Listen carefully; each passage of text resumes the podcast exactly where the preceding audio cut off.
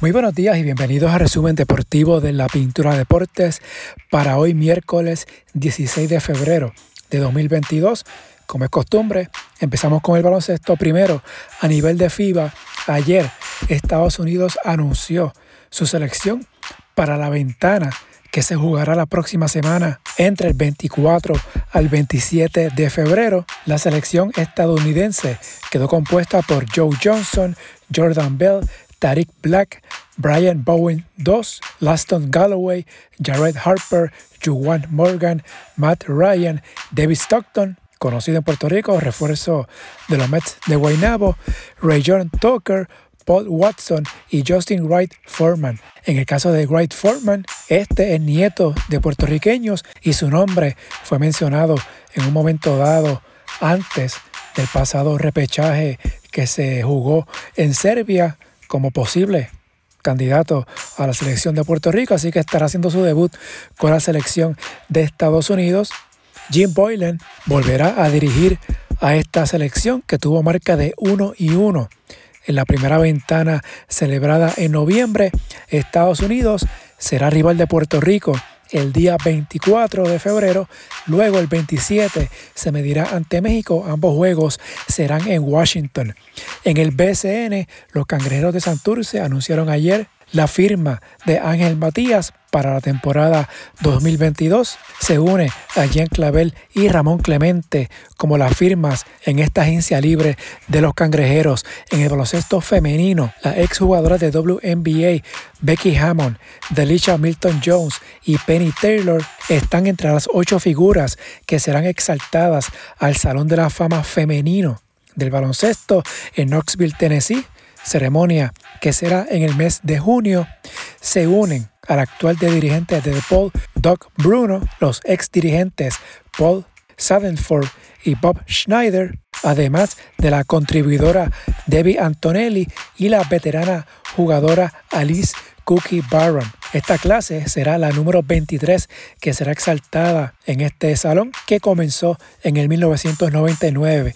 En nota de WNBA, Tamika Catchins renunció a su puesto como vicepresidente de operaciones y gerente general del Fever de Indiana, anunció el equipo el pasado lunes. En la NBA, en la acción de anoche, Boston le ganó a Filadelfia 135-87.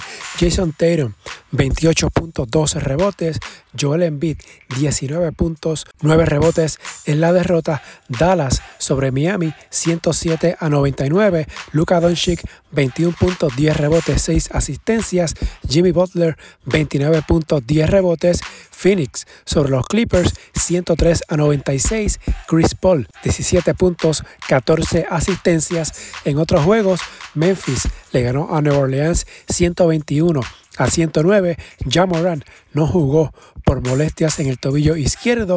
Memphis tiene marca de 12 y 2 cuando él no juega. José Alvarado en 8 minutos en cancha un rebote, una asistencia, un bloqueo. Minnesota le ganó en tiempo extra a Charlotte 126 a 120. Carl Anthony Towns 39 puntos, 15 rebotes. Milwaukee sobre Indiana 128 a 119. Giannis Antetokounmpo 50 puntos, 14 rebotes. Atlanta sobre Cleveland 124 a 116.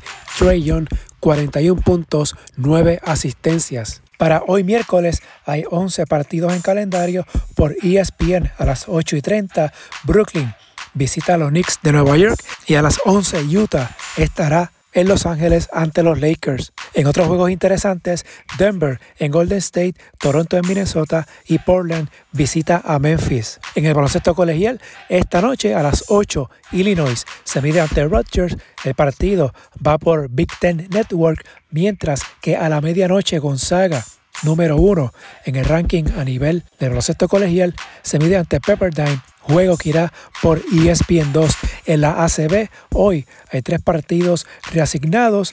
Fue labrada ante Unicaja, Obradoiro ante Real Betis, San Pablo Burgos ante Bilbao Basket. Recuerden que este fin de semana se estará jugando la Copa del Rey. En el béisbol, primero en grandes ligas, hoy se suponía que lanzadores y receptores se presentarán a los campamentos, pero esto no será así. Hoy el paro patronal cumplirá 77 días y tanto los peloteros como las directivas mantienen sus diferencias sobre cómo compartir el dinero en una industria que genera 10 mil millones de dólares al año. Lanzadores y receptores no se presentarán en los campamentos como estaba programado, pero las grandes ligas no prevén anunciar una afectación en la pretemporada, sino hasta que no puedan realizarse los juegos del 26 de febrero y si las discusiones se prolongan hasta marzo, como todo apunta, casi seguramente se pospondrá la inauguración de la campaña regular que está pautada para el 31 de marzo. En otra nota, cuatro beisbolistas de las grandes ligas testificaron el martes que recibieron pastillas de oxicodona de parte de un ex empleado de los Angelinos de Los Ángeles acusado de suministrar al lanzador del equipo Tyler Sachs las drogas que causaron su muerte por sobredosis. Los lanzadores Matt Harvey, Mike Morin y Cam Bedrosian, así como el primera base CJ Cron, jugaron con los angelinos durante los años que Eric Prescott Kay conseguía drogas para los jugadores. Kay enfrenta cargos por distribución de drogas y conspiración. En la Liga Invernal de Puerto Rico, los cangrejeros de Santurce le están pidiendo al alcalde de San Juan, Miguel Romero, mejoras al estadio Irán Bithorn, que incluye la pizarra, entre otros. En una carta, el equipo comienza expresando las presuntas intenciones de mudarse a otro estadio para la próxima temporada de la Liga Invernal.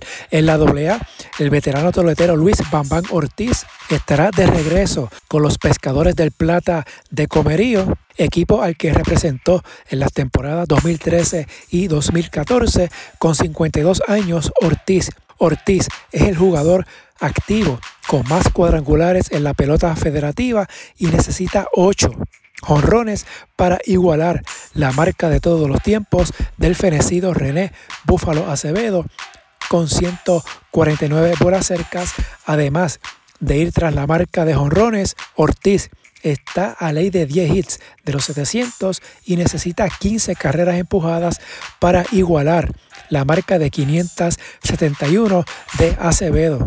En el fútbol, en Inglaterra, ayer Manchester United le ganó 2-0 al Brighton. Cristiano Ronaldo anotó uno de los goles y terminó con su racha de seis partidos sin anotar. En la Champions, ayer en octavos de final, en partidos de ida, el Paris Saint Germain venció 1 0 al Real Madrid. Kylian Mbappé firmó un gol sensacional en los descuentos para que el PSG venciera al Club Blanco en este partido de ida. Leo Messi falló un penal. Lo curioso de esto es que Mbappé será agente libre al final de la temporada y es un secreto a voces que podría irse al Real Madrid que presentó una oferta de 204 millones de dólares y que el PSG rechazó. Al cerrarse el mercado de pases del verano anterior, Real Madrid pudiera obtener a Mbappé de forma gratuita el próximo verano, mientras el Manchester City aplastó 5-0 al Sporting. El City anotó cuatro goles en la primera mitad. Bernardo Silva logró un doblete anotando en los minutos 17 y 44. Los partidos de vuelta de estos dos emparejamientos serán el 9 de marzo en Manchester y en Madrid. Hoy miércoles, Salzburgo ante el Bayern de Múnich, el Inter ante el Liverpool. De hecho, esta edición de la Liga de Campeones es la primera en la que la regla de los goles de visitante, recurso que se usaba para definir eliminatorias de ida y vuelta, no estará vigente. Esto para los duelos de octavos de final, cuartos de final y semifinal. En otras notas de fútbol, hoy inician los clasificatorios al campeonato de la CONCACAF a nivel femenino. La selección de Puerto Rico está en el grupo A junto con México, Surinam, Antigua y Barbuda y Anguila. Las boricuas debutan hoy miércoles ante Antigua y Barbuda en el Estadio Centroamericano en Mayagüez. El sábado, Puerto Rico visita Anguila. Los duelos ante Surinam y México serán en el mes de abril. Solo el ganador del grupo adelantará al campeonato de la CONCACAF que se jugará en julio en Monterrey, México. Solo el ganador del grupo adelantará al campeonato de la CONCACAF que se jugará en julio en Monterrey, México. Dicho torneo será clasificatorio al Mundial 2023 y las Olimpiadas París 2024. En la NFL se estima que sobre 101 millones de personas vieron el triunfo de los Rams de Los Ángeles en el Super Bowl ante Cincinnati por las cadenas NBC y Telemundo, un incremento en comparación al año pasado, que tuvo una audiencia de 92 millones en Estados Unidos, la menor cantidad desde el 2006, la firma Nielsen dijo que otros 11.2 millones de personas siguieron el duelo vía plataformas de streaming online, con lo que la audiencia alcanzó los 112.3 millones de personas. En otras notas, si se viera obligado a elegir Novak Djokovic, dijo que se perdería Roland Garros y Wimbledon, renunciando a la oportunidad de igualar o superar el récord de 21 títulos de Grand Slam de Rafael Nadal antes de vacunarse contra el COVID-19, Djokovic dio una entrevista a la televisora británica BBC el martes y señaló que todavía no se ha vacunado y que está dispuesto a sacrificar títulos por seguir así. Djokovic, ganador de 20 torneos de Grand Slam, indicó que si fuera necesario no defender sus cetros en Roland Garros y Wimbledon y perderse otros torneos, es, y cito, el precio que estoy dispuesto a pagar en declaraciones que posiblemente reforzarán su estatus de héroe entre algunos antivacunas. También el número uno del mundo sigue dolido por su deportación de Australia el mes pasado por una disputa sobre su estatus de vacunación. Djokovic dijo que no está en contra de las vacunas y trató de distanciarse de los activistas afirmando que, y cito, nunca he dicho que forme parte de este movimiento. En el olimpismo, en los Juegos de Invierno, la rusa Camila Valieva salió de la pista de hielo de los Juegos Olímpicos como la primera del programa de corto del patinaje artístico femenina y lo hizo con lágrimas debido a la enorme presión y cuestionamientos que pesan sobre los hombros de la joven de 15 años, foco del más reciente escándalo de dopaje que sacude unos Juegos Olímpicos. Valieva casi se cayó al intentar su primer axel, pero logró sortear el resto de su rutina. Aún así, terminó en el primer lugar de la primera prueba. El jueves se decidirán las medallas del evento. Si les gusta este resumen, favor de darle una valoración de 5 estrellas para que esto le llegue a más personas, suscribirse para que reciban la notificación una vez esté listo el episodio, redes sociales, Facebook e Instagram en la Pintura Deportes y Twitter at Pintura Deportes. Para mañana el resumen está en veremos, no sé si lo pueda hacer, por el contrario haga una versión bien corta, nada, pendiente a las redes o si está suscrito, si dan a eso de las 9, 9 y media de la mañana y el episodio no ha subido, pues es que no lo pude hacer para la edición de mañana. Hasta aquí la edición de hoy. Que tengan todos excelente día.